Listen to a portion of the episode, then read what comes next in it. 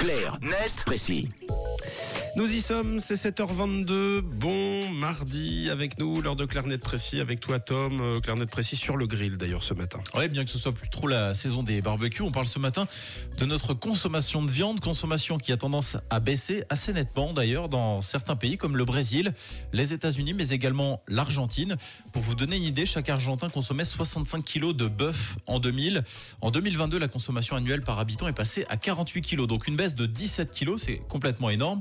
En comparaison, en Suisse, on mange un peu plus de 50 kilos de viande par année et par habitant. Mais là, pour le coup, c'est en regroupant la volaille, le bœuf, le veau et l'agneau. Ah oui, donc il y a quand même euh, une, une bonne différence. Alors pourquoi on mange moins de viande en Argentine, par exemple? Alors le prix, d'abord, semble être la première des raisons. Une étude montrait que l'inflation était telle à Buenos Aires que les prix du secteur alimentaire avaient doublé entre décembre 2021 et décembre 2022. Et la viande étant une denrée euh, relativement chère à la base, on, on comprend que ce soit celle qu'on supprime en premier ou qu'on cherche à remplacer si on rencontre des difficultés financières. On peut également mentionner les différentes crises sanitaires que traversent les produits carnés avec des foyers de grippe aviaire qui ressurgissent dans certaines régions.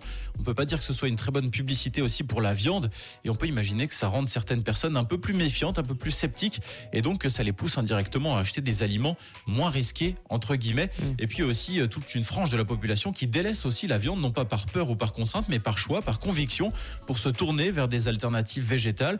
Les proportions restent relativement faibles mais ne sont pas négligeables pour autant. En Suisse, par exemple, la part des substituts de viande d'origine végétale était de 3% dans le commerce de détail en 2022 contre 1,7% en 2018. Ça montre bien qu'il y a une clientèle aussi pour ce type de produit, soit pour remplacer complètement la viande, soit pour la remplacer de temps en temps. Et justement, en Suisse, comment elle évolue notre euh, consommation de viande? Est-ce qu'on mange plus ou moins avec le temps? Disons que les quantités sont relativement stables ces dernières années, en tout cas avec une très légère baisse. On mangeait 53 kilos de viande en 2008 contre 50 kilos en 2022. D'ailleurs, selon Watson, la Suisse se classe 51e du classement mondial des plus gros consommateurs de viande.